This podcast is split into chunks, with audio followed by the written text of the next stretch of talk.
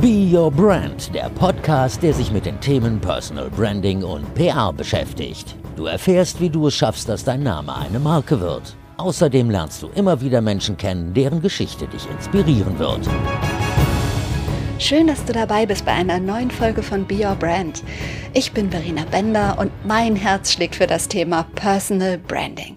Dafür, dich zu motivieren, mit deiner Leidenschaft sichtbar zu werden, sodass auch andere merken, dass du eine Expertin oder ein Experte auf deinem Gebiet bist.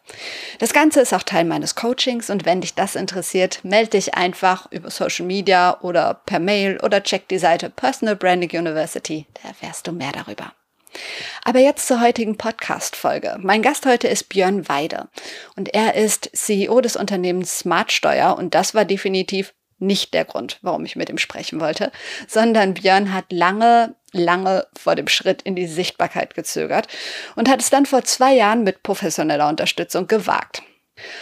Und genau darüber spreche ich mit ihm. Also, was hat ihn so lange abgehalten und wieso hat er seine Meinung geändert? Und was war der erste Schritt nach draußen und was gehört sonst noch alles zu diesem Prozess?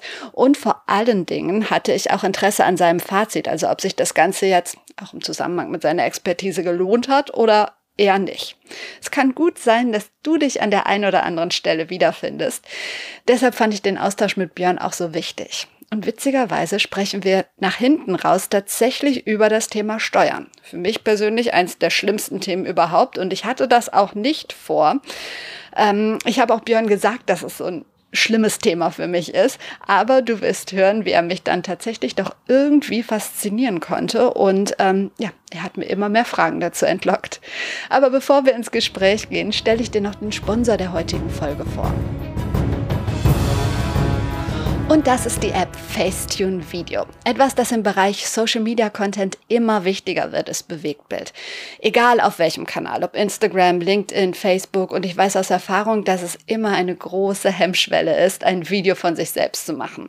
Auch wenn du inhaltlich genau weißt, was du sagen willst. Also wenn deine Botschaft klar ist, aber mit dem Smartphone als Kamera vor der Nase kostet es immer Überwindung. Ein Grund, warum ich Bewegtbild bisher immer am liebsten auf Instagram produziert habe. Also vor allem in den Stories oder den den Reels sind die Filter, die du dann beim Filmen oder im Anschluss aufs Video legen kannst, bevor es online geht. Jetzt gibt es allerdings erstmals eine App, mit der du die Möglichkeit hast, dein Selfie-Video im Nachhinein professionell zu retuschieren und das ist Facetune Video. Du drehst also ein kleines Selfie-Video und hast dann in der App die Möglichkeit zum Nachbearbeiten deines Auftritts. Also ganz easy mit ein paar Fingertipps, sodass du auch eigentlich vollkommen ungeschminkt drehen kannst und das Ganze dann anpassen kannst. Also ein bisschen Puder, vielleicht ein bisschen Glanz in die Augen, die Zähne ein bisschen weißer, wenn du möchtest. Oder nach einer langen, durchfeierten oder durcharbeiteten Nacht die Augenringe etwas abdecken, was auch immer. In 0, nichts entsteht so ein Video in Studioqualität. Das nimmt auf jeden Fall die Hemmung, das Material dann anschließend online zu stellen. Und du kannst es ganz ohne Vorkenntnisse bearbeiten, ähm, solange bis du dich mit dem Ergebnis dann wirklich wohlfühlst. Wobei mir ganz wichtig ist zu sagen, bleib dabei du selbst. Also jetzt riesengroße Bambi-Augen oder vollkommen unnatürlich gebleachte Zähne sind damit definitiv nicht gemeint. Denn bei Personal Branding geht es ja darum, dich selbstbewusst zu zeigen, so wie du bist und nicht irgendeine Kunstfigur zu erschaffen. Und die Funktionen von Facetune Video können dir auf jeden Fall dabei helfen, dich im Netz selbstbestimmt und authentisch zu zeigen. Denn du weißt, meine Botschaft ist immer, Trau dich rauszugehen. Lass die Welt hören, was du zu sagen hast. Und ich bin mir sicher, dass Facetune Video dabei eine Erleichterung ist. Wenn du die App ausprobieren möchtest, findest du den Link und ein paar weitere Infos in den Show Notes. Gleich geht's in die Folge mit Björn Weide.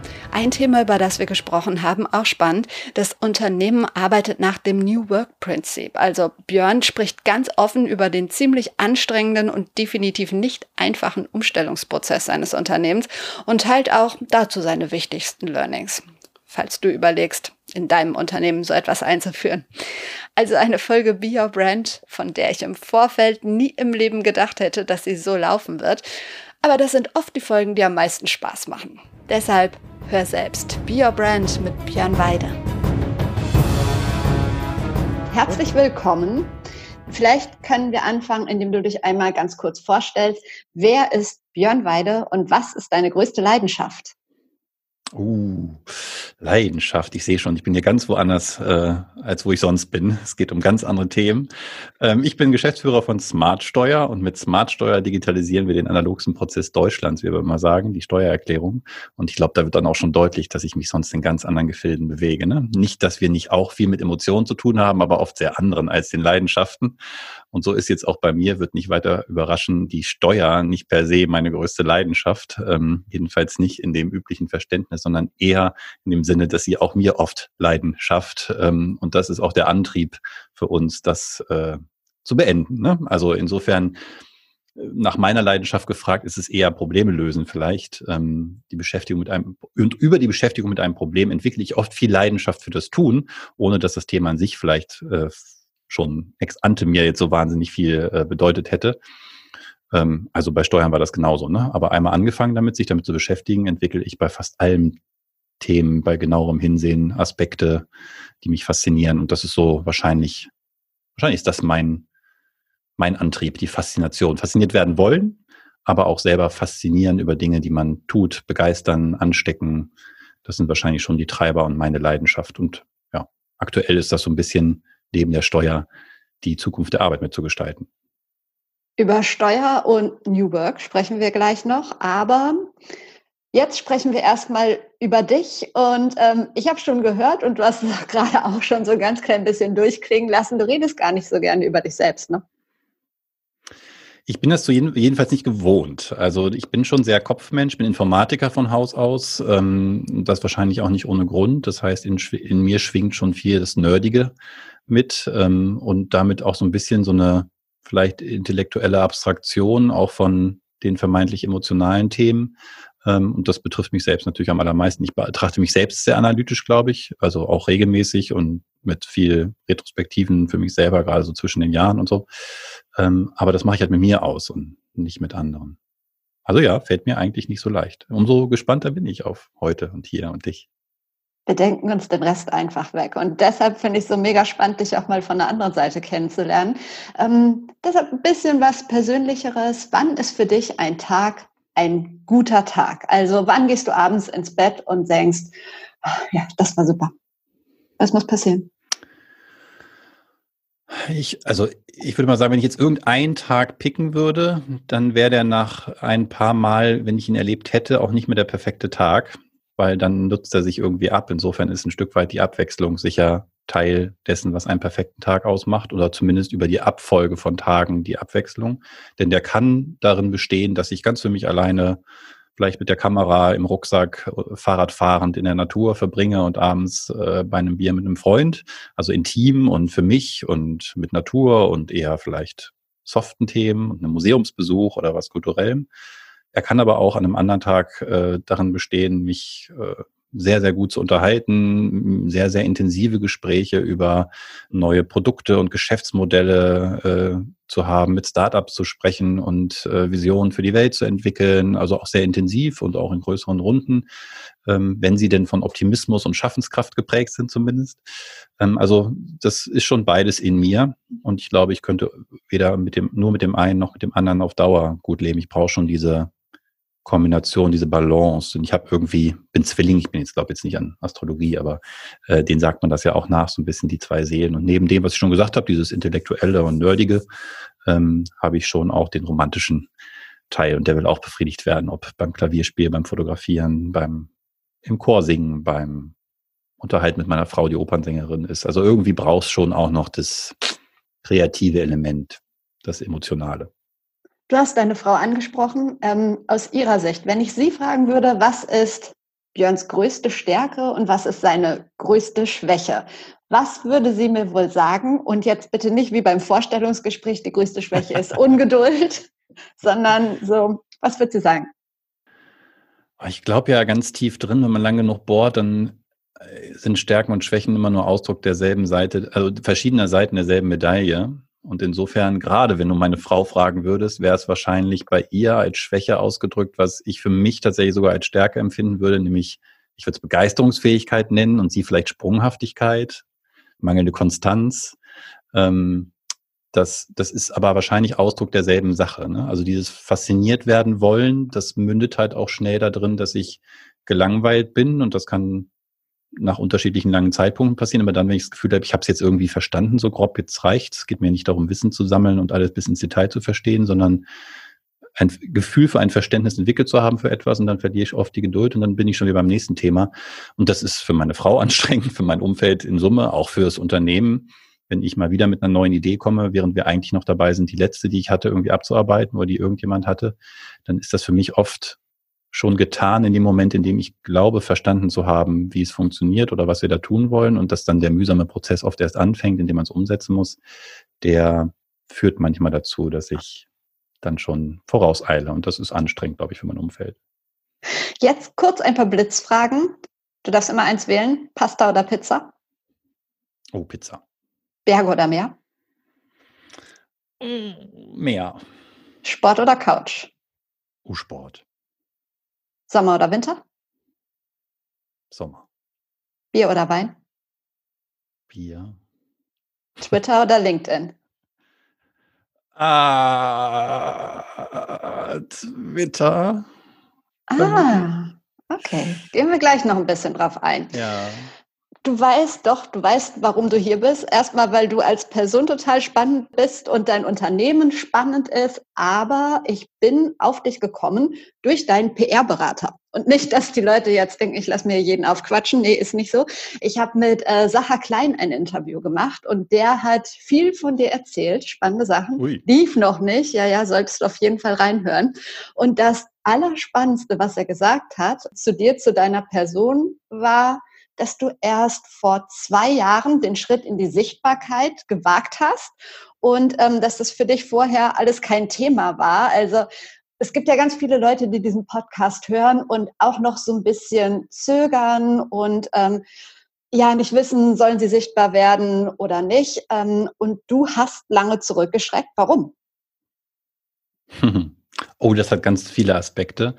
Ähm, ich erinnere mich noch sehr gut an das äh, Gespräch mit Sacha. Ähm, ich hatte ihn versucht zu gewinnen für uns und ja auch geschafft, obwohl wir in Hannover sind und wer Sacha ein bisschen kennt, weiß, das Letzte, was er möchte, ist Besuch in Hannover. Da muss er jetzt leider manchmal durch. Ähm, und das Thema Steuer habe ich gleich quasi in einem Atemzug gesagt, habe gesagt, hier die ultimative Herausforderung, wir brauchen irgendwie einen Ansatz für PR, der diese beiden langweiligen Dinge irgendwie äh, spannend macht. Und im ersten Gespräch wurde relativ schnell klar, dass Sacher gesagt hat, also vergiss es, das über das Thema Steuern zu machen. Das interessiert nun mal leider wirklich keinen. Ähm, spannende Geschichten werden über Personen erzählt. Und ehrlich gesagt hatte ich damit nicht gerechnet, obwohl ich Sacher schon ein bisschen kannte. Ich wusste, dass er nicht kein Freund von Pressemitteilungen ist. Und das war einer der Gründe, warum ich ihn engagieren wollte, weil wir gemerkt haben, damit klappt das nicht. Aber das war dann doch erstmal so ein Kloß im Hals, als er sagte, also wenn wir Geschichten erzählen wollen, dann müssen wir das über Personen machen. Ich glaube, er hat so als Beispiel gesagt, geh doch mal, stell dir mal vor, du gehst in den Kiosk und guckst dann die Auslage von den Zeitschriften, was denn da vorne drauf? Produkte? Nee, in der Regel sind das die Personen hinter den Produkten. Ne? Nun bin ich angestellter Geschäftsführer für Smartsteuer. Ja, ich bin nicht Gründer und da fiel es mir doppelt schwer zu sagen, wenn ich jetzt mein Gesicht da draußen hinhalte und wir machen quasi PR-Arbeit mit mir als Person, aber nicht als Gründer in diesem, also dieses Unternehmens, dann kann das ein Geschmäckler haben. Ne? Investieren wir hier Geld und Zeit dafür, die Marke Björn aufzubauen? Das wollte ich nie, das war auch nie das Ziel, sondern es war immer das Ziel, uns ins Gespräch zu bringen mit dem, was wir tun und inzwischen halt auch viel, wie wir es tun, über New Work. Ähm, aber er hat mir zumindest deutlich gemacht, naja, alles andere habt ihr schon probiert, dann gibt ihm noch wenigstens eine Chance. Ähm, das haben wir gemacht und das war sehr erfolgreich. Also geht bestimmt noch mehr, aber ich hatte jedenfalls schnell das Gefühl, das ist das erste Mal, dass da was funktioniert. Und insofern war das eine sehr rationale Entscheidung, es mal zu probieren, mit der ich mich emotional sehr schwer getan habe und glaube ich auch immer noch tue. Warum? Tja, warum? Das ist eine gute Frage. Ähm, also ein Teil kommt daher, dass ich immer das Gefühl habe, ich ähm, profitiere überproportional von dieser Außenwirksamkeit. Es ist halt schon immer auch die Person, die dadurch gewinnt, dass wir Dinge tun, die fürs Unternehmen sein sollen. Und der, der lange Weg, und das ist das Ziel, äh, über das, was wir da tun, über das Reden, über wie wir arbeiten vor allen Dingen, uns ins Gespräch zu tun, soll natürlich am Ende dem Unternehmen helfen. Und hilft heute schon, vor allen Dingen mal bei Employer Branding, also ganz viel äh, im Thema Recruiting, bei, dem, der, bei der Suche nach neuen Mitarbeitenden, nach neuen Mitarbeitenden, merken wir, dass, dass das ein Thema ist, dass die Leute uns vielleicht auch eher darüber sogar kennen. Aber natürlich wollen wir am Ende auch mit unserem Produkt erfolgreich sein und das ist ein weiter Weg. Und das auch ähm, glaubhaft zu machen, dass das funktionieren kann, ist natürlich kein Selbstläufer. Und das andere ist schon auch, dass die Person Björn Weide gerne schafft und macht, aber jetzt nicht so wahnsinnig gerne zum Beispiel über sich spricht, sondern viel lieber über das, was wir tun oder so. Ähm, und das, wie, du siehst, äh, ist ja nicht immer der Fall. Also wenn man sich exponiert, dann spricht man auch viel über sich und gibt viel von sich preis, was ich im Zwischenmenschlichen sehr gerne tue. Also ich bin, glaube ich, ein offener Typ und wenn wir uns im Café treffen, bin ich nicht derjenige, der total kühl und zurückhaltend äh, dich nur ausfragt und nichts über sich erzählt. Äh, aber es ist was anderes, das in der Öffentlichkeit zu tun und damit ja ein Stück weit auch ja, sich angreifbar zu machen. Ne? Total, kann ich auch gut nachvollziehen, aber auch ohne Sache. Ich habe dich irgendwann auf Social Media nämlich entdeckt und seitdem bist du halt der Björn von Smartsteuer, sonst hätte ich ja nie von Smartsteuer gehört irgendwie. Also scheint zu funktionieren. Was war denn dann nach eurem Gespräch dein erster Schritt in die Sichtbarkeit? Erinnerst du dich noch? Naja, wir haben, glaube ich, ganz, ganz viel erstmal tatsächlich miteinander gesprochen. Er hat mich mit seinem Team zusammen sehr inter, also interviewt. Ich, ich, ehrlich gesagt, ich habe das gar nicht verstanden am Anfang. Ich habe gedacht, er will mich einfach ein bisschen kennenlernen. Was er eigentlich machen wollte, ist Geschichten entdecken, die in der Person Björn Weide stecken, die sich nutzen lassen, um da draußen über mich und das Unternehmen zu berichten. Und als ich das dann, als ich das wahrnahm, äh, bekam es einen anderen Touch. Aber wir haben dann relativ schnell ein paar Themen gefunden, wo wir gesagt haben, okay, scheinbar, und das war mir nie bewusst, das war eigentlich das Überraschendste, das, was Sacha interessant fand, über mich zu erzählen, wäre nie etwas gewesen, von dem ich behauptet hätte, es wäre interessant, darüber zu berichten. Ähm, und das war eine erste ganz wichtige Erkenntnis für mich, ja, dass das, was man selber vielleicht so sieht oder von sich meint, äh, was interessant wäre, nicht zwingend das ist, was andere interessant finden. Und dann haben wir angefangen, Artikel zu schreiben, auf LinkedIn vor allen Dingen. Ich schreibe tatsächlich auch gerne ähm, eher das lange Wort als das kurze. Insofern, du hast vorhin ja schon gestutzt, als ich gesagt habe Twitter ähm, und nicht LinkedIn, weil LinkedIn ist super für das lange Wort und Twitter wurde für mich überhaupt erst interessant, als sie von 140 auf 280 Zeichen ging, weil ich schaffe es, glaube ich, überhaupt nicht, einen Gedanken in 140 Zeichen zu kriegen. 280 ist schon eine echte Herausforderung. Aber das Langformat liegt mir tendenziell mehr. Die, Ab die Aufarbeitung eines Themas, diese gedankliche Auseinandersetzung wirklich in die Tiefe, ähm, das haben wir dann auf LinkedIn gemacht, einfach aus der Verlegenheit, dass erstmal die Marke Björn niemand kennt, niemand kannte. Warum hätte irgendjemand da draußen äh, in den sogenannten Earned Media mit mir sprechen wollen? Und die Idee war, auf LinkedIn erstmal zu gucken, gibt es eine Audience für die Themen, die wir haben und wie erfolgreich ist es, um darüber Dritte zu gewinnen, die dann Interesse haben, mit mir darüber zu sprechen. Das hat, wie gesagt, ganz gut funktioniert. Und da zeigt sich wieder, wie gut es manchmal ist, wenn man so einen Gegenspieler hat, mit dem man mhm. nach einer Geschichte sucht. Finde ich total cool, dass du das erzählt hast. Ähm, also war dein erster Schritt in die Sichtbarkeit dann ein LinkedIn-Artikel oder? Ja, also ich weiß jetzt gar nicht mehr, welcher es war. Wir hatten, glaube ich, wirklich Glück, dass einer der aller, allerersten so ein richtiger Durchstarter war. Da hatten wir, glaube ich, Glück mit der Themenwahl und auch dem Zeitpunkt. Es war kurz vor Weihnachten und wir hatten eigentlich schon überlegt, wir machen es nicht noch vor Weihnachten, weil, ne, sagen eigentlich alle Medienschaffenden, dann, dann ist man schon gedanklich im, im Weihnachtsurlaub und dann passiert nicht mehr viel und die Leute, LinkedIn ist auch ein Tool, was ja auf der Arbeit benutzt wird, viel oder für die Arbeit und im Urlaub eben weniger. Aber vielleicht gerade deswegen, weil das alle denken, war vielleicht ein bisschen auch äh, eine Dürre da an Artikeln und der Artikel, den wir da geschrieben haben, der hatte so ein etwas ähm, ja, retrospektiven Charakter, der gut zu der Jahreszeit passte, wo auch ich mir immer wieder zwischen den Jahren Gedanken mache über mich und was ich so will. Und der hatte da gut reingepasst und das war für mich schon dann auch nach einem halben Jahr oder was höchstens der Zusammenarbeit ähm, das Zeichen, okay, das, das geht. Also ich hatte mir selber ein bisschen Zeit natürlich auch verordnet, nicht zu äh, ungeduldig zu sein und Ergebnisse zu erwarten. Aber der hatte dann, ich weiß nicht mehr, 60, 70.000 Views, drei wow. drei oder 4.000 Likes und so. Also das waren einfach Dimensionen, die kannte ich überhaupt nicht. Ne? Und das war für mich das Zeichen, okay, irgendwie hat das, das, das kann funktionieren zumindest. Ja. Und es machte dann ehrlich gesagt auch Spaß, muss ich schon auch sagen. Also äh, nur in den Wald hineinzurufen und äh, nichts rauszubekommen, ist äh, ein bisschen frustrierend auf Dauer. Aber ins Gespräch zu kommen, und dafür ist LinkedIn wirklich auch eine gute Plattform, es ist wirklich eine sehr qualitativ hochwertige Plattform, finde ich, auch was die Interaktion angeht. Ähm, das hat schon Spaß gemacht. Also denn es ist ja nicht so, wenn wir nachher oder auch nicht über New Work sprechen und was wir hier so tun, dass wir da die Weisheit mit Löffeln gefressen haben und schon wissen, wissen, wie das alles funktioniert, sondern wir gehen dann einen Weg und sagen auch ganz bewusst ein Experiment. Und wir sind sehr, sehr gerne bereit, da selber drüber zu sprechen, über unseren Weg und dann auch von anderen zu hören, um im Austausch vielleicht dann doch nochmal zu erfahren, was noch anders geht. Und diesen Austausch zu initiieren, gerade über die eigene lokale Bubble hinaus, so viele gibt es dann doch nicht im direkten Umfeld, die sich damit beschäftigen, auf einer Plattform wie LinkedIn, das macht mir schon persönlich auch viel Freude, muss ich schon sagen. Hattest du denn vorher schon Profile und war es nur nicht sichtbar? Also ähm, ich möchte jetzt gerne wissen, ob du schon so ein bisschen die Funktionen der Plattform kanntest oder ob du dich in alles neu reinfuchsen musstest. Na, wenn du mal auf LinkedIn auch ins Profil guckst, dann wirst du sehen, dass ich in meinem früheren Leben viereinhalb Jahre für Xing gearbeitet Aha. habe. Also ich kannte natürlich äh, soziale Netzwerke und ich war überzeugt davon, berufliche soziale Netzwerke, dass die sehr wertvoll sind, aber ehrlich gesagt in dem eher in einem geschlossenen Verständnis. Ich habe auf Xing zum Beispiel auch nur Kontaktanfragen angenommen von Leuten, die ich kannte. Ich war davon überzeugt, dass der Wert eines Netzwerks daran besteht, dass man diese Menschen kennt. Und Twitter war eher ein Kanal, wo ich gelesen habe, aber eher weniger kommuniziert. Da brauchte ich lange, um zu verstehen, dass dieses, ähm, ja, in den, ohne Adressat einfach hinausrufen, dass das auch seinen Reiz hat. Ähm, aber dadurch kannte ich natürlich LinkedIn und die grundsätzlichen Funktionen. Aber für mich war der Schritt eben aus diesem geschlossenen Netzwerk, aus, und sei es nur gedanklich rauszugehen und zu sagen, das, was ich da kommuniziere, hat per se den Charakter einer öffentlichen Nachricht und soll von möglichst vielen gelesen werden und gerade eben nicht nur von Leuten, die mich schon kennen, sondern es geht darum, neue Menschen kennenzulernen die mich ja bis dahin gebracht haben, dass ich jetzt selber auch einen Podcast habe, der genau diesen Zweck hat, neue Menschen kennenzulernen und in Austausch zu kommen, auf die man sonst nicht, die man sonst entweder nicht begegnet oder wo es sehr schwer ist, ihnen zu begegnen. Ähm, da, das mache ich tatsächlich im One-on-One sowieso sehr gerne. Und da jetzt aber den nächsten Schritt mitzudenken und zu sagen, wenn du sowieso mit Leuten sprichst oder wenn du sowieso kommunizierst oder Artikel schreibst, ne, dann waren die bisher einem geschlossenen Zirkel vorbehalten, meinen Kollegen, meinem Unternehmen oder so, meiner Familie, aber nicht der Öffentlichkeit. Und diesen Schritt zu gehen, zu sagen, warum eigentlich nicht?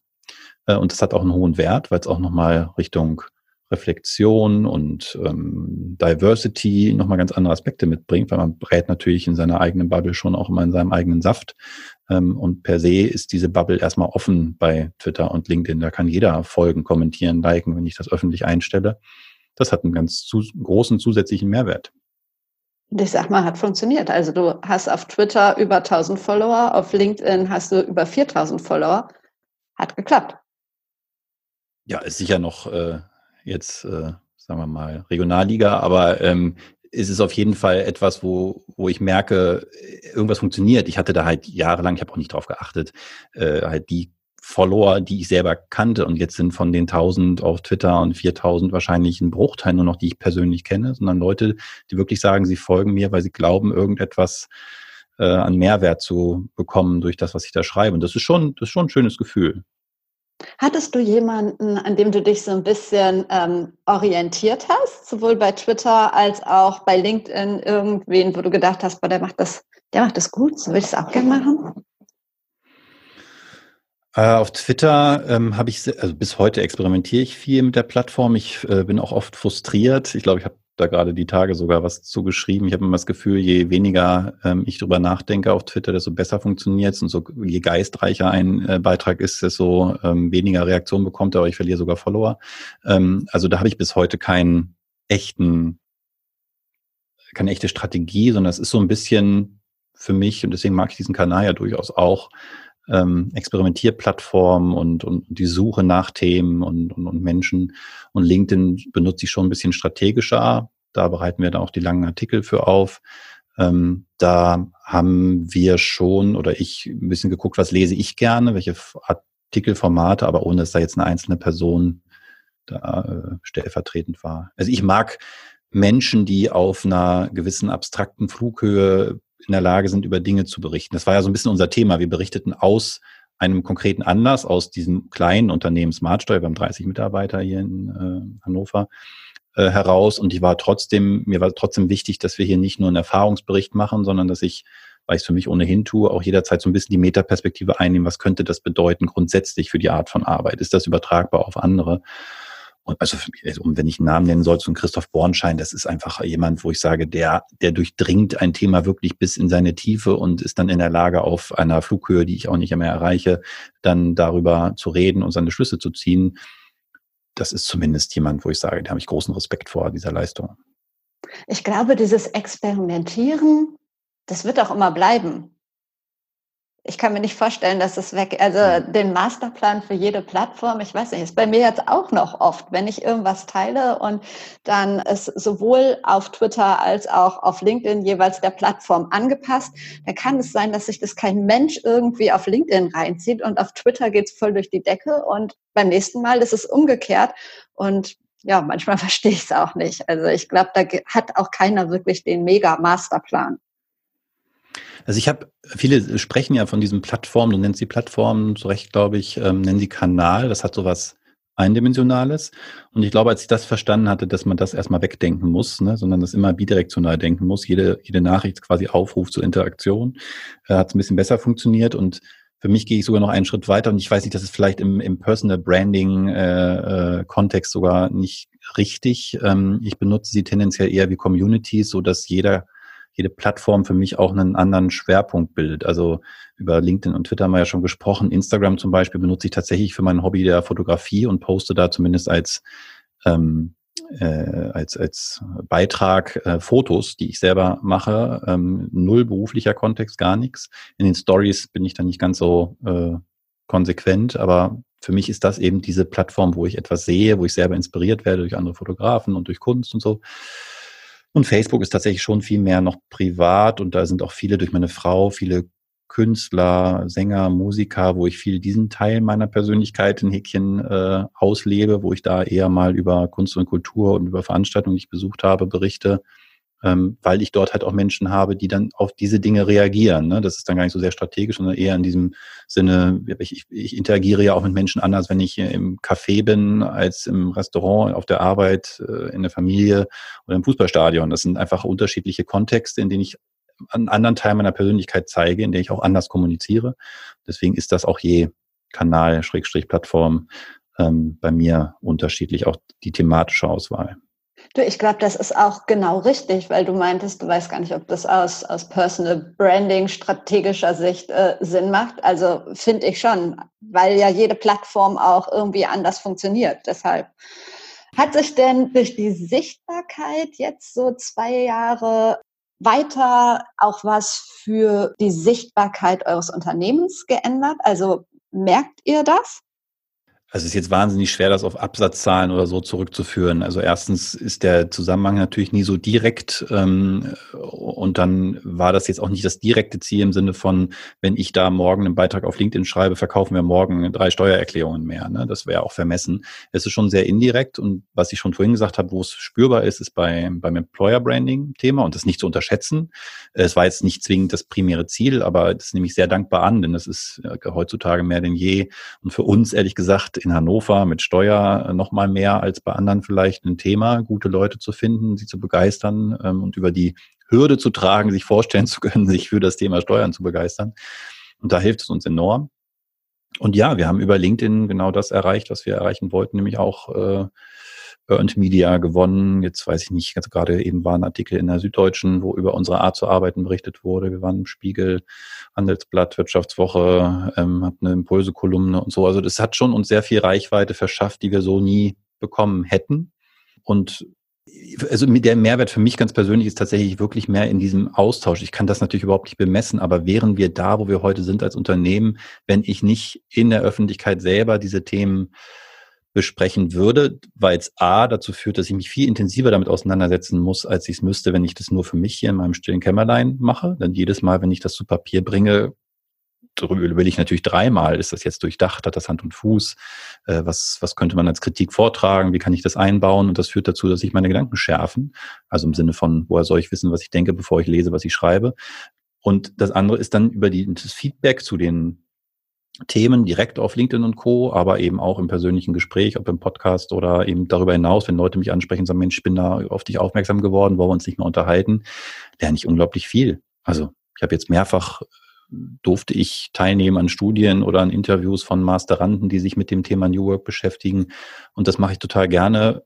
Das ist, schafft mir jetzt keine Öffentlichkeit, aber ich lerne da tatsächlich sehr viel über die Gespräche und vor allen Dingen auch über die Ergebnisse der, der Studierenden dann das sind alles Dinge, die wären sonst nicht passiert. Sonst wären wir hier in Hannover, wir 30, halt unter uns geblieben. Und in Hannover. Aber gut.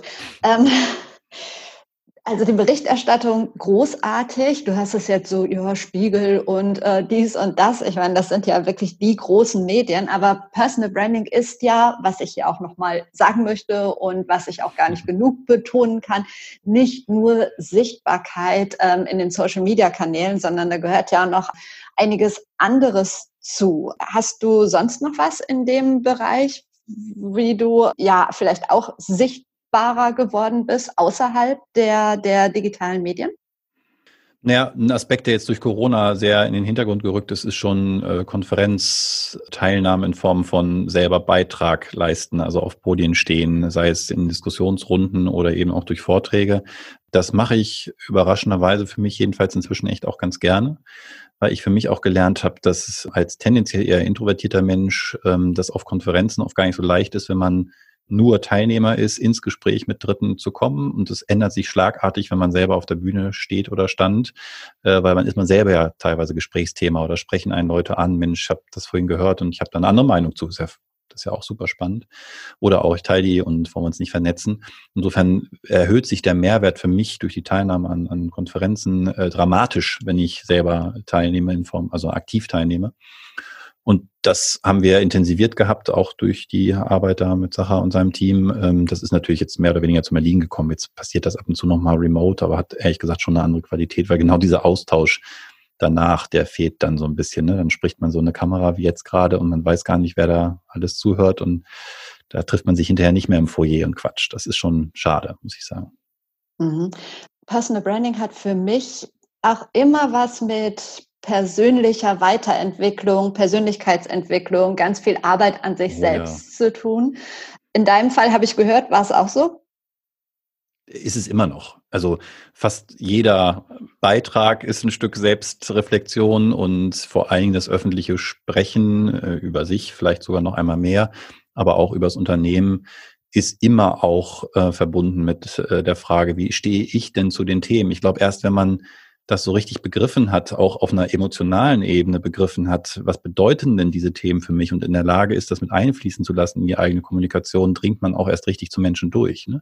Solange ich auf meiner rationalen Ebene blieb, war äh, gut das Thema Steuern sogar erstmal recht, aber auch alles andere immer so ein bisschen hohl. Und dieser Artikel, von dem ich vorhin erzählt habe, der da eben zu Weihnachten erschien, der hatte ganz viel persönliche persönlich ist. Es ging tatsächlich mehr um mich und meine Sicht auf die Dinge und der war erfolgreich und das hat mir schon auch noch mal ein bisschen die Augen geöffnet, diesen Aspekt da auch mehr sichtbar werden zu lassen. Und dafür muss man sich selber natürlich auch mit diesen Fragen beschäftigen. Nicht nur intellektuell, was halte ich denn jetzt von dem Thema New Work, sondern was macht denn das mit mir? Was passiert, wenn ich sage, ich gebe mir jetzt hier meine, meine Chefmütze ab und bin hier einer unter vielen? Ne? Wie fühlt sich das an? Kann ich damit umgehen? Und das dann aber auch zu thematisieren, ist nochmal ein anderer Schritt. Bis hin zu ganz praktischen Dingen habe ich Glück mit meiner Frau, also wie gesagt, Opernsängerin, ähm, die es gelernt hat, als Profi auf Bühnen zu stehen und mit vielen Dingen ähm, umzugehen. Ähm, die gibt mir dann auch mal Feedback. Und äh, für mich eine ganz wichtige Erkenntnis war, ich rede oft sehr, sehr schnell. Ähm, und das könnte man jetzt als Technikproblem abtun. Ja? Muss man halt irgendwie trainieren, langsamer zu reden. Aber wenn man mal tiefer guckte, merkte man, da steckt eine ganz wichtige persönliche persönlicher Glaubenssatz dahinter, ein negativer, äh, dass ich offensichtlich den Eindruck hatte, mir könnte man die Zeit vielleicht nehmen, was Wichtiges zu sagen, weil jemand glauben könnte, es sei ja gar nicht wichtig und dann werde ich demnächst unterbrochen oder von der Bühne gezerrt oder es fängt wer an zu buhen oder, also jetzt stark übertrieben. Und das führt dann dazu, dass ich versuche in dieser vielleicht viel zu kurzen Zeit, die mir bleibt, jetzt mein Statement zu machen, das so wahnsinnig schnell über die Bühne zu bringen, anstatt zu sagen, nein, ich stehe jetzt hier und ich habe die Bühne und die gehört jetzt mir da kann ich auch mal eine Pause machen, muss nicht Angst haben, dass man die sofort nutzt, um mich von der Bühne zu applaudieren. Und ich habe Zeit für mein Statement. Ne? Das habe ich bis heute noch nicht völlig begriffen. Erstmal noch auf vielleicht eher einer abstrakten intellektuellen Ebene, aber ähm, so eine Erkenntnis ist ja unglaublich wichtig und die macht man, glaube ich, erst, wenn man da in das Tun kommt. Da kann ich nicht viel drüber philosophieren und mir vorab Gedanken machen, sondern da muss man da eben mal auf der Bühne gestanden haben und gemerkt haben, oh Gott, das waren jetzt aber viele Worte pro Minute und ich habe meine Zuhörer total abgehängt und habe keinen Atem mehr. Und wo zum Geier lag denn das jetzt dran? Ach, ich wünschte mir, dass viele das ganze Thema so reflektiert angehen wie du. Ich finde es großartig. Aber kommen wir jetzt mal zu einem ganz anderen Thema, einem unangenehmen Thema, und zwar Steuern. Oh. Ähm, ich musste oh Gott, ich musste echt nie eine Steuererklärung machen. Also ganz am Anfang hat es mein Papa gemacht, dann äh, hat sich mein Ex-Freund drum gekümmert und äh, als ich geheiratet habe, hat mein Mann das irgendwie zur Steuerberaterin gegeben. Aber ich sag mal so, undankbarer als eine Steuererklärung zu machen, ist, glaube ich, nur der Besuch beim Zahnarzt. Ähm, für mich zumindest, wenn ich darüber nachdenke. Aber erleichtert ihr den Menschen diesen Prozess, dass es vielleicht schöner ist als ein Zahnarztbesuch? Oder was genau macht Smart Steuer?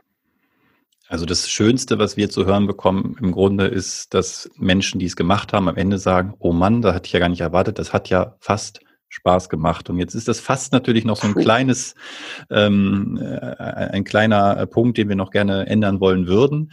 Ähm, aber das ist jetzt schon erstmal was, wo wir sagen, da haben wir, glaube ich, ein bisschen was geschafft. Ne? Wenn man von einem Punkt, wo du sagst, ist eigentlich nur vergleichbar mit äh, Zahnarztbesuch, ähm, dann ist das schon was, wenn man sagt, das hat eigentlich sogar fast Spaß gemacht. Und das ist von Anfang an unsere unser Anspruch gewesen, weil wir genau das, was du sagst, viele müssen es nicht machen, machen es deswegen erstens auch nicht, entweder weil es Dritte für sie tun, das ist ja noch ganz okay, dann kommen sie zumindest zu ihrem Recht, oder viel schlimmer, sie machen es nicht, obwohl sie was wiederbekommen könnten. Und wir schätzen, dass irgendwas zwischen einer halben Milliarde und sogar ein bisschen mehr an zu viel gezahlten Steuergeldern jedes Jahr nicht zurückgeholt werden, weil Leute ihre Steuererklärung nicht machen. Ne? Das hat der Staat ja geschickt eingefädelt. Äh, es gibt Leute, die müssen eine machen, die müssen in der Regel nachzahlen. Und es gibt Leute, die müssen sie nicht machen und die kriegen in der Regel was wieder. Und dass Leute, die sehr viel Angst vor dem Thema haben, dann davor zurückscheuen und nicht zu ihrem Recht kommen, das ist schon so ein bisschen auch ein persönlicher Anspruch zu sagen, das, das darf so nicht bleiben. Ne? Ich habe überhaupt nichts gegen Steuern zahlen. Ähm, davon finanzieren wir als Gesellschaft viele schöne Dinge. Aber es muss ja nicht mehr sein als nötig. Und schon gar nicht muss es, sollten es die zahlen müssen, die vielleicht sowieso nicht so viel haben. Ne? Die, die sich leisten können, zum Steuerberater gehen, okay. Aber die, die sich vielleicht genau das nicht leisten können oder wollen, bleiben erst recht dann nochmal auf ähm, zu viel gezahlten Steuergeldern sitzen. Das ist nicht fair und das war unser Anspruch, das zu ändern. Dafür tun wir eine Menge, um diese Hürden zu senken, diese Mythen, die da rund um die Steuererklärung existieren, dass das äh, sich für mich sowieso nicht lohnt, dass wenn ich es einmal gemacht habe, es immer machen muss, dass wenn ich da eine Falschangabe mache, ich am nächsten Tag im Gefängnis sitze und was es da alles für Horrorgeschichten gibt, ähm, die mal zu entkräften und sehr nett und auf Augenhöhe vor allen Dingen über diese Themen zu berichten mit YouTube-Videos und Newslettern und sehr leicht verständlichen Blogbeiträgen und eben einem Produkt, das nahbar ist im Sinne von, kostet erstmal nichts, kannst du dir einfach angucken, kannst auch deine Daten eingeben und ausrechnen lassen, ob sich für dich lohnt, bevor du überhaupt irgendwas bezahlt hast. Und mit Menschen im Support, die sich mit Stimme und Name und Bild äh, melden und du weißt, wer das ist und du kannst die anrufen. Und also überall die Hürden so weit zu senken, dass es ein Thema wird, wo du sagst, okay, ich traue es mir jetzt mal zu. Ne? Und dieses Selbstwirksamkeitsthema, das steckt bei uns ganz stark in der Philosophie des Produktes. Wir wollen die Leute darin, darin bestärken, sich das zuzutrauen, es selbst zu machen. Wir nehmen es dir ja nicht ab, sondern wir erleichtern es dir, es selbst zu tun. Und das gibt ein gutes Gefühl. Okay. Ach, dann hast du eigentlich schon eine meiner nächsten Fragen beantwortet. Ich habe nämlich witzigerweise gestern mal so einen Gehaltsrechner ausprobiert. Gibt's ja auch so Programme, wo du mhm. dein Gehalt irgendwie bla äh, berechnen lassen kannst oder falls du eine andere Stundenzahl arbeitest, egal. Auf jeden Fall war ich auf diesem Gehaltsrechner und dann waren da so Sachen, ich habe es mir aufgeschrieben, ich sollte eintragen, meinen geldwerten Vorteil, mein Faktor in der Steuerklasse, meinen jährlichen Steuerfreibetrag. Da habe ich gedacht, Leute, was wollt ihr von mir? Und so stelle ich mir das halt vor, wenn ich meine Steuererklärung mache, dann kommt da sowas, da weiß ich doch nicht, was ich da eintragen soll. Also da kann ich dann direkt bei euch im Chat oder irgendwie jemanden fragen. Also erstens versuchen wir mal über eine andere Sprache zu vermeiden, dass du diese Fragen überhaupt stellst. Ne? In der Steuererklärung würde man klassischerweise von Anlagen sprechen, ne? ob äh, für Selbstständige wie bei dir EUR oder so, da muss man ja schon wissen, was diese Abkürzung bedeutet. Oder Anlage N. Und äh, man muss ja sich schon eine Weile damit beschäftigen, überhaupt rauszufinden, was damit gemeint ist. Und das versuchen wir zu vermeiden. Wir versuchen eine Sprache zu sprechen, die du verstehst. Und wir sagen halt, bitte trag doch mal hier ein, was du als Arbeitnehmer verdienst. Und das ist dann halt die Anlage N. Ähm, aber das müssen wir dir ja nicht, das musst du ja nicht wissen. Das reicht ja, wenn wir das wissen. Und wir fragen auch nicht, äh, was ist denn dein Kindergeldanspruch? Ja, den musst du in der Steuererklärung auf Papier oder bei Elster angeben. Da müsste ich aber nachgucken, ja, müsste ich irgendwie mich in meinem Online-Banking anmelden und nachsehen, was kriegt dein Kinder. Ich weiß das nicht aus dem Kopf, ändert sich ja auch immer mal ab und zu. Ne? Aber zum Glück weiß ich selbst als Vater, dass ich Kinder habe und wie alt die sind. Und wenn ich das eingetragen habe, dann wissen, können wir das ausrechnen. Das müssen wir dich ja nicht fragen. Und das ist so ein bisschen unsere Philosophie. Frag Dinge, die die Person, die da sich mit beschäftigt, beantworten kann und den Rest, dafür sind wir zuständig. Okay, das klingt schon mal gut. Und welchen Vorteil habe ich noch, wenn ich das jetzt demnächst über euch machen würde und nicht ähm, über eine Steuerberaterin? Seid ihr wesentlich günstiger? Ja, wesentlich ist noch untertrieben, glaube ich. Ne? Also für 35 Euro kriegst du fünf Steuererklärungen für noch Familie und Kind und ich weiß nicht Ach. was. Ähm, und nicht für etliche hundert wie beim Steuerberater. Und ich darf es hier unter uns ja vielleicht mal sagen, wenn wir unsere Kunden fragen, die vom Steuerberater kommen, dann sagen über die Hälfte davon, sie haben hinterher bei uns sogar mehr rausgekriegt als vorher beim Steuerberater. Und das wundert einen vielleicht erstmal, weil selber gemacht versus Experten gefragt. Das hat aber gar nichts damit zu tun, dass Steuerberater irgendwie nicht gut sind, sondern ähm, dass für die auch Zeit Geld ist. Und wenn die jetzt alles nochmal abfragen bei dir, was du vielleicht vergessen haben könntest, an Belegen einzureichen, dann kostet dir das echt Zeit.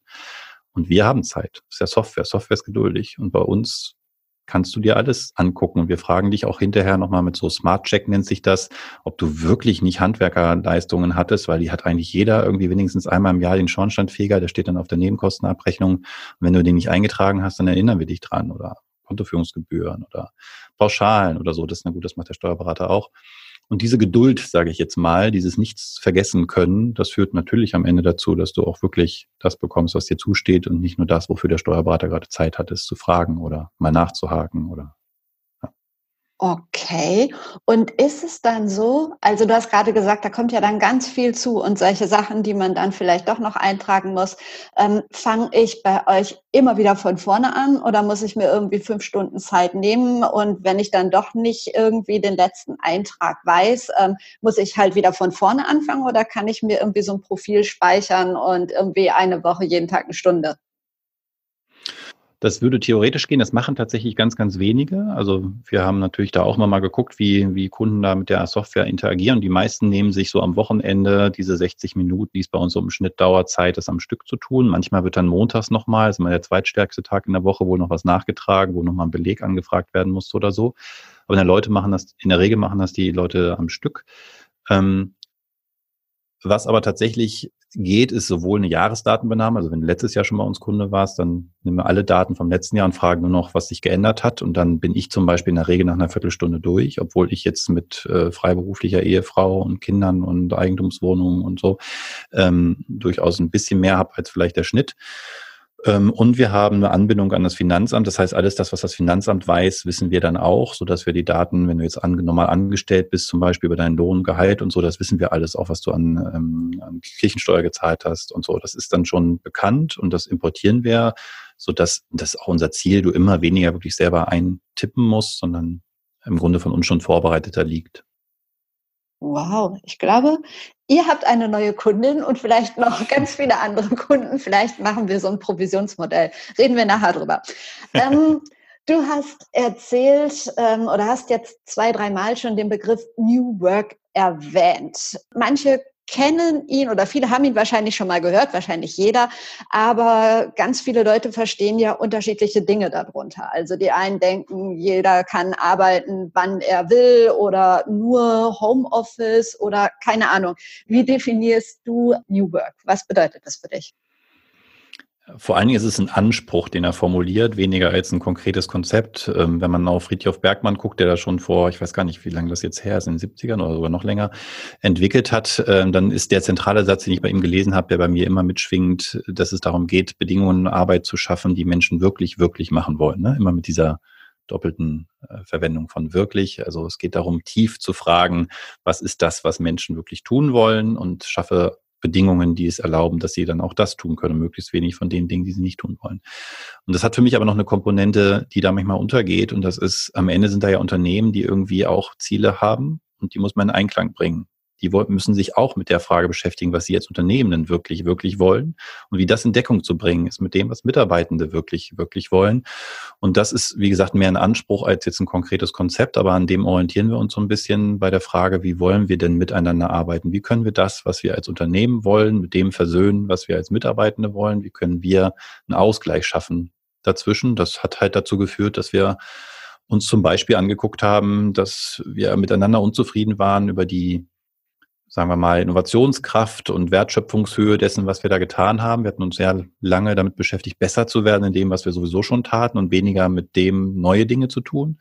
Und mit der Erkenntnis haben wir uns überlegt, wie können wir das sicherstellen, dass wir das mehr können und haben dann von quasi bottom-up eine Struktur gebaut, wo wir am Ende zu der Erkenntnis kamen, eigentlich brauchen wir dann gar keine Führungskräfte mehr. Wenn wir das so organisiert kriegen, dass die Leute aus sich heraus an den Dingen arbeiten, die sie für richtig halten im Rahmen der Strategie, neu zu denken, dann reicht das. Dann haben wir die intrinsische Motivation von sich aus im System. Dann müssen wir nicht mehr top-down durch Manager irgendwie vorgeben, was zu tun ist oder irgendwelche Jahrespläne machen oder KPI-Systeme entwickeln, sondern wenn die Grundanlage ist, hier arbeiten Mitarbeiter, die intrinsisch motiviert sind, an dem Gesamtsystem mitzuwirken und gute Ideen haben und die selber voranbringen, dann haben wir die beste Chance, auch wirklich gute Ideen da draußen zu platzieren und können uns den ganzen Überbau, der oft eher ja, ein Kompromiss ist oder ein, ein, ein, ein schlechter Fix für ein kaputtes System, den können wir uns dann sparen. Das heißt, das, womit wir heute oft in den Medien zitiert werden, wir haben alle Führungskräfte abgeschafft, das war erstens nur die Konsequenz aus einer ganz anderen Entwicklungssicht raus, war der Letz-, die letzte Stufe und nicht der Beginn. Und was wir auch festgestellt haben, ist, es ist eigentlich falsch formuliert, denn wir haben eigentlich alle zu Führungskräften gemacht. Denn das, was Führungskräfte bisher getan haben, das macht jetzt hier jeder Mitarbeiter. Und das ist, lässt sich so leicht sagen, hat aber enorme Konsequenzen auf das, wie wir mit Mitarbeitenden umgehen, wie wir miteinander umgehen, äh, welche Herausforderungen wir haben und so weiter. Hat viel mit Vertrauen auch zu tun, oder? Auf jeden Fall. Merken wir gerade bei Homeoffice zum Beispiel. Ne, da können ja ganz, ganz viele einfach nicht loslassen, ne, wenn du da alt geprägt bist. Äh, Präsentismus zählt. Also der Chef muss sehen, dass du da bist und der muss dir auf die Finger gucken können und am besten auch noch alles kontrollieren, was du tust. Dann geht das mit Homeoffice nicht. Insofern verstehe ich, dass viele das fast synonym verwenden, Homeoffice und New Work. Das ist es nicht. Man kann auch äh, das System quasi pervertieren und auch im Homeoffice nach alten Regeln arbeiten. Aber ähm, es ist sicher äh, ein Bestandteil davon, Homeoffice gut machen zu können, erfordert ein gewisses Loslassen können, Vertrauen in Mitarbeitende und weg von Arbeit ist rumsitzen und, und Stuhl anwärmen, sondern sind Ergebnisse und ob ich die zu Hause mache oder auf den Bahamas oder im Büro ist völlig unerheblich. Und ob ich da echt gesagt 40 Stunden für brauche oder nur 35 und die anderen fünf Stunden, dass es mir gut gehen, ist auch egal. Ich werde ja nicht dafür bezahlt, damit ich 40 Stunden absitze, sondern damit ich Ergebnisse beitrage. Ja, ich habe ein Interview gesehen, das du gegeben hast vor ja, quasi genau einem Jahr. Ich glaube, es ist am 1. September 2019 erschienen und da hast du erzählt, dass ihr jetzt vorhabt, diese Management-Ebene abzuschaffen und ähm, dass du in einem Jahr, also da war der Wunsch, was möchtest du in einem Jahr, glaube ich, und dass du in einem Jahr entweder dich freust, dass ihr es gemacht habt, weil alles so gut geklappt hat, oder dass ihr wieder zum alten System zurückgegangen seid. Jetzt scheint alles geklappt zu haben. Würdest du es nochmal so machen? Oh, das ist eine ganz gemeine Frage, weil wenn ich wüsste, was, wie viel Arbeit und wie viel Emotionalität das bedeutet, dann würde ich zwar hoffen wollen, dass ich es trotzdem nochmal wage, aber ganz ehrlich, das war ein harter Ritt, ich glaube für alle. Ähm, und ich weiß nicht, ob wir es miteinander nochmal wagen würden. Jetzt, wo wir ein Jahr zurückgucken können und uns auch wieder beruhigt haben, sage ich mal, glaube ich, würde jeder das System, so wie wir es jetzt haben, wieder haben wollen. Aber der Weg dahin, der war echt hart. Und wahrscheinlich würden wir beim zweiten Mal nicht mehr die gleichen Fehler machen wie am Anfang. Aber es war jedenfalls ähm, kein leichter Weg. Ähm, und insofern die Frage mit ähm, etwas Vorsicht beantwortet, ja, auf jeden Fall würde ich wieder hier ankommen wollen, wo wir jetzt sind, um es mal so zu formulieren. Ähm, das war zwischendurch nicht immer so. Also die ersten drei Monate war ich gedanklich jeden Tag so weit, dass ich sage, oh, oh, oh, oh hat sich das gelohnt, war es die Mühe wert, ähm, die Tränen, die zwischendurch auch mal flossen. Und dann kam Corona und da hatte ich schon ein bisschen Panik, ehrlich gesagt, dass mitten in so einer ganz, ganz erheblichen Transformation dann auch noch so ein Thema uns in Häkchen den Rest gibt. Aber da, ehrlich gesagt, hat sich das erste Mal die neue Struktur dann auch so richtig bewiesen. Denn das kann man, glaube ich, gar nicht unterschätzen, wenn man schon so weit ist, zu sagen, wir sind hier selbst organisiert. Es braucht die Führungskräfte, die wir zu dem Zeitpunkt ja schon gar nicht mehr hatten, um uns zu organisieren. Dann entfällt auch eine Menge der ja, Strukturen, Prozesse, die man so im Homeoffice mit 100% Remote-Arbeit sonst vielleicht künstlich wiederherstellen muss, um überhaupt Arbeit zu organisieren. Und da sich bei uns ohnehin jeder selbst organisierte, war das schon mal kein Thema. Also wir haben im Grunde überhaupt gar keinen Unterschied gespürt. Das war für uns alle, glaube ich, ein bisschen überraschend, als wir von einem Tag auf den anderen ins Homeoffice gingen. Und da habe ich dann schon nach einer Weile gedacht, so, puh, gut, dass wir das schon hatten, als Corona kam. Was waren diese großen Herausforderungen? Vielleicht einfach ein, zwei, wo du sagst, rückblickend würdest du es anders machen. Vielleicht so das jemand, der zuhört und vor dem gleichen Prozess steht, nicht in die gleiche Falle tappt? Welchen Rat hast du? Also einen, den ich äh, leider schon vorher von anderen gehört bekommen habe und den ich nicht befolgt habe, was natürlich ganz blöd ist. Ähm, also wieder besseren Wissens bin ich in die Falle gelaufen, zu viel auf einmal zu wollen. Wir waren da schon, als wir das gemacht haben, ungefähr ein Jahr in so einem Prozess, auch mit externen Beraterinnen und haben einige Schritte vorab schon getan, also den Weg in die Projektarbeit, in, in Teilen Selbstorganisation und so, also immer so häppchenweise. Und dann stand ein Umzug an in unsere jetzt neuen und inzwischen leider weitestgehend verwaisten Büros, ähm, die wir schon auch mit dem Gedanken an die neue Art der Arbeit ähm, gesucht und auch umgebaut hatten. Und dann habe ich gesagt, dann ist das auch ein super Zeitpunkt, um diese neue Art zu arbeiten, mit dem Tag, in dem wir dann da die neuen Büros beziehen, auch gleich leben. Weil es geht ja zum Beispiel darum, wo sitzen denn die Mitarbeitenden? Das war die am häufigsten gehörte Frage, als wir gesagt haben, hey, super, wir haben neue Büros. Aber wir konnten es nicht sagen, weil in den alten Strukturen mit Abteilungen und Vorgesetzten und so wussten wir, wollen wir nicht mehr arbeiten. Aber die neuen Strukturen kannten wir noch nicht. Das heißt, es hatte erstmal gar keinen Arbeitsplatz, sondern wir sind hier am 1.9. hergekommen, haben uns alle auf einer oben freien Fläche getroffen und haben jeder, glaube die, die uns da beraten haben und geholfen haben, den Prozess zu organisieren, uns Wollknäule mitgebracht und wir haben immer ein Wollknäuelende jemandem in die Hand gedrückt, mit dem wir häufig zu tun haben und haben uns am Ende dann so zusammengesetzt, dass die Leute zusammensaßen, die häufig miteinander zu tun haben. Das waren eben nicht immer die, die in einer Abteilung saßen, sondern gerade diese Brücken herstellten. Und jedenfalls haben wir dann von dem einen Tag an alles auf einmal gemacht. Wir hatten plötzlich keine Führungskräfte mehr, wir hatten neue Büros, wir hatten neue Sitznachbarn und wir hatten an vielen Stellen eben auch noch keine Prozesse, die das ersetzten, was vorher Führungskräfte getan haben. Insofern war es eine große Phase der Unsicherheit in so vielen Dingen gleichzeitig, die emotional einfach, glaube ich, die auch härter war, als ich dachte.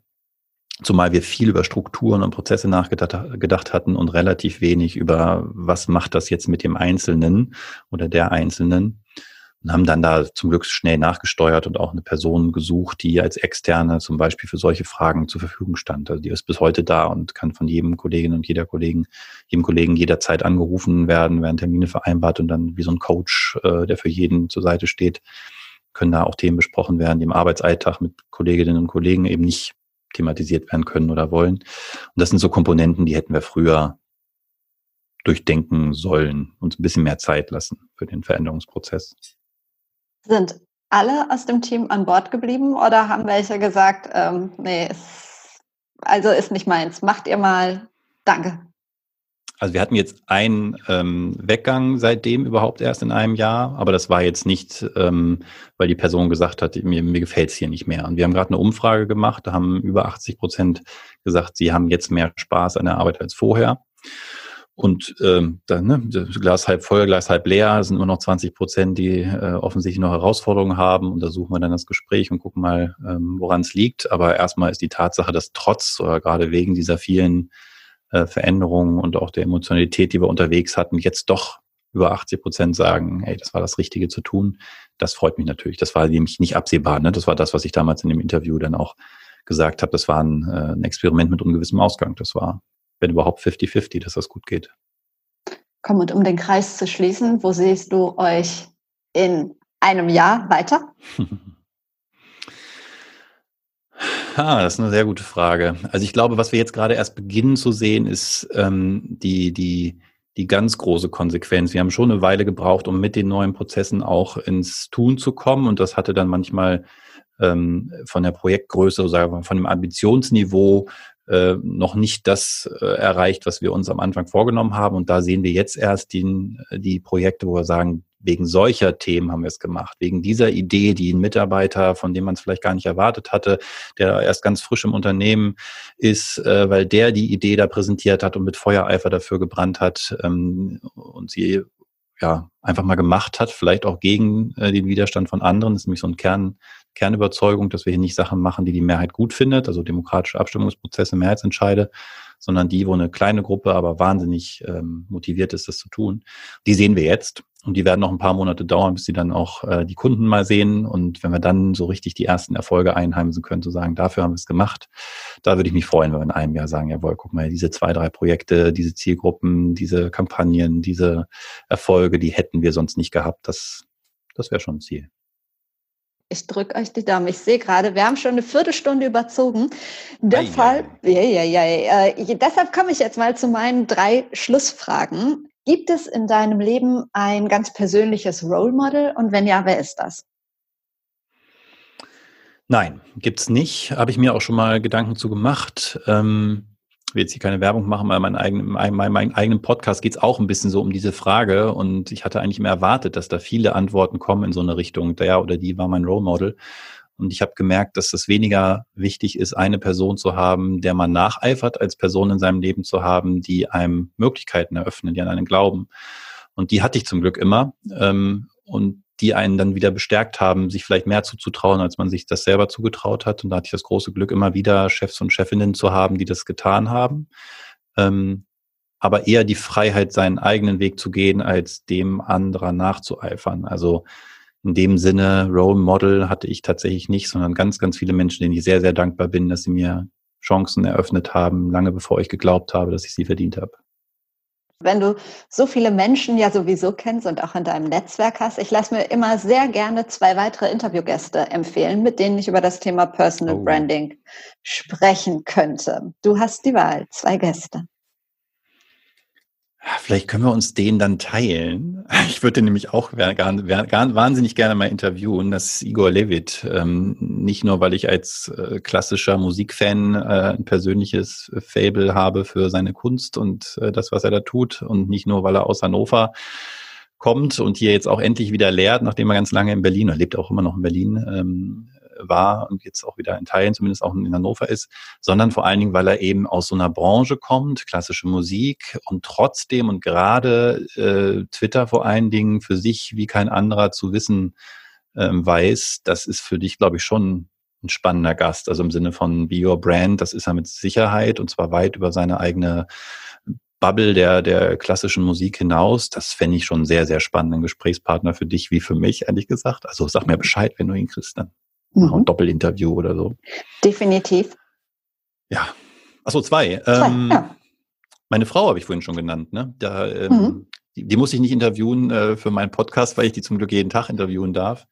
Aber auch da klassische Musikerin, aber ein bisschen andere, ein bisschen anderer Ansatz. Ähm, da lerne ich gerade wahnsinnig viel, weil die macht den anderen Weg ähm, von einer anderen Richtung, wie ich ihn mache. Ne? Sie nähert sich von der Emotionalität und dem Zugang über Kunst und Emotionen jetzt der eher kühlen Logik der sozialen Medien und des Brandaufbaus und von Marketing und so, gerade jetzt in Corona-Zeiten, wo sie wie viele andere eben einfach von 100 auf 0 geschrumpft ist, was äh, Aufträge angeht und was sie da geleistet hat in der Zeit, Buch rausgebracht, selbst vermarktet, ich glaube 2000 Stück verkauft im Eigenvertrieb und so und angefangen da auch Brandaufbau zu betreiben, finde ich persönlich sehr bewundernswert, weil ähm, sie liest die Bücher nicht nur, die ich ihr empfehle, sie setzt sie auch noch gleich um, während sie bei mir sich noch auf dem Nachttisch stapeln und eher so der, würdest du gerne mal alles lesen und machen. Ähm, das bewundere ich schon sehr. Super spannend. Hat sie auch, ja, sie hat einen, aber du sagst immer meine Frau, wie heißt sie denn? Ach so, Entschuldigung, ja. Äh, Miriam Meyer unter Stimmerfolg äh, ist sie im, im Netz äh, aktiv. Okay, schaue ich mir direkt mal an. Und ähm, Gott, wir haben deinen Podcast sträflich vernachlässigt. Erfolgsgedanke. Nein, das Werbeveranstaltung. Doch, ja, aber Erfolgsgedanke danke. ist ein wirklich toller Podcast und ähm, ich packe den nochmal in die Show Notes. Aber jetzt meine allerletzte Frage. Das beste Buch, das du je gelesen hast? Oh, wahrscheinlich immer das, was ich gerade lese. Also da bin ich, wie von, von am Anfang erwähnt, schon sehr, äh, sag ich mal, kurzfristig orientiert. Ja, ich begeistere mich für etwas und das ist das, was ich gerade tue und dann spielt plötzlich nicht mehr so eine Rolle, was ich vielleicht letztes Jahr getan habe. Ähm, was lese ich denn gerade? Ich lese gerade die Geschichte der Kunst, also äh, was ganz anderes. Äh, Gombrich oder so heißt der Autor. Ähm, ist ewig alt, äh, ist glaube ich hat 30 äh, Auflagen oder so. Ähm, der ist inzwischen verstorben, also jetzt wird es keine weitere mehr geben, aber ist für mich gerade ein Thema, weil ich diese Suche nach Inspiration und, und, und Kreativität und so, wo ich immer merke, warum, warum beschäftigen wir uns eigentlich nicht mehr mit Künstlern, die das als ihr Hauptberuf haben, aber diese Sphären, Business und Kultur und Kunst sind so derartig getrennt, dass es fast äh, irre ist, dass ich als äh, Manager dann auf Seminare eingeladen werde auf Mallorca und da mit anderen Kolleginnen und Kollegen Lego spiele, um wieder zu meiner kreativen Ader zurückzufinden, während lauter Kreative gerade da draußen arbeitslos rumsitzen. Das ist ja völlig irre. Und insofern kam dieser Gedanke, was ist eigentlich Kunst und was ist die Bedeutung von Kunst? Und deswegen lese ich das gerade. Ist aber jetzt sehr speziell. Ähm, Und ansonsten aber wahrscheinlich Klassiker schon hundertmal vielleicht gefallen. Äh, Sapiens, eine kurze Geschichte der Menschheit von Yuval Harari, war eins der Bücher, wo ich am häufigsten wahrscheinlich im Alltag immer noch mal dran denke und sage, ach ja, genau, da war ja was und ein Stück Verständnis für die Welt bekommen habe. Das, das ist schon Jahrhundertbuch, glaube ich. Nicht gut. Nee, hatten wir ehrlich gesagt noch nicht. Ach, nee, in 60 Folgen noch nicht. Nee, packe ich auch in die Shownotes. Dann sind wir durch. Vielen Dank für deine Zeit und die spannenden Einblicke. Und ich hoffe, es war nicht zu herausfordernd, auch mal ein bisschen über dich persönlich zu sprechen. Du hast es mir leicht gemacht. Ich danke dir ganz herzlich. Das war's schon wieder mit Be Your Brand. Ich hoffe, das Gespräch mit Björn hat dir gefallen. In den Shownotes gibt es noch ein paar Infos, zum einen zum Björn, zum anderen zu meinen Coachings. Also solltest du an deinem Personal Branding, an deiner Sichtbarkeit ein bisschen arbeiten wollen, sodass auch andere merken, dass du eine Expertin oder ein Experte auf deinem Gebiet bist, dann schau gerne mal, lass uns vielleicht einfach mal unverbindlich sprechen, kontaktiere mich, wir können uns vernetzen auf Instagram, Twitter, LinkedIn, wo auch immer. Ich würde mich freuen, von dir zu hören, aber jetzt erstmal einen schönen Tag, Nachmittag oder Abend. Wir hören uns wieder am Donnerstag. Bis dahin, trau dich rauszugehen. Ich glaube an dich.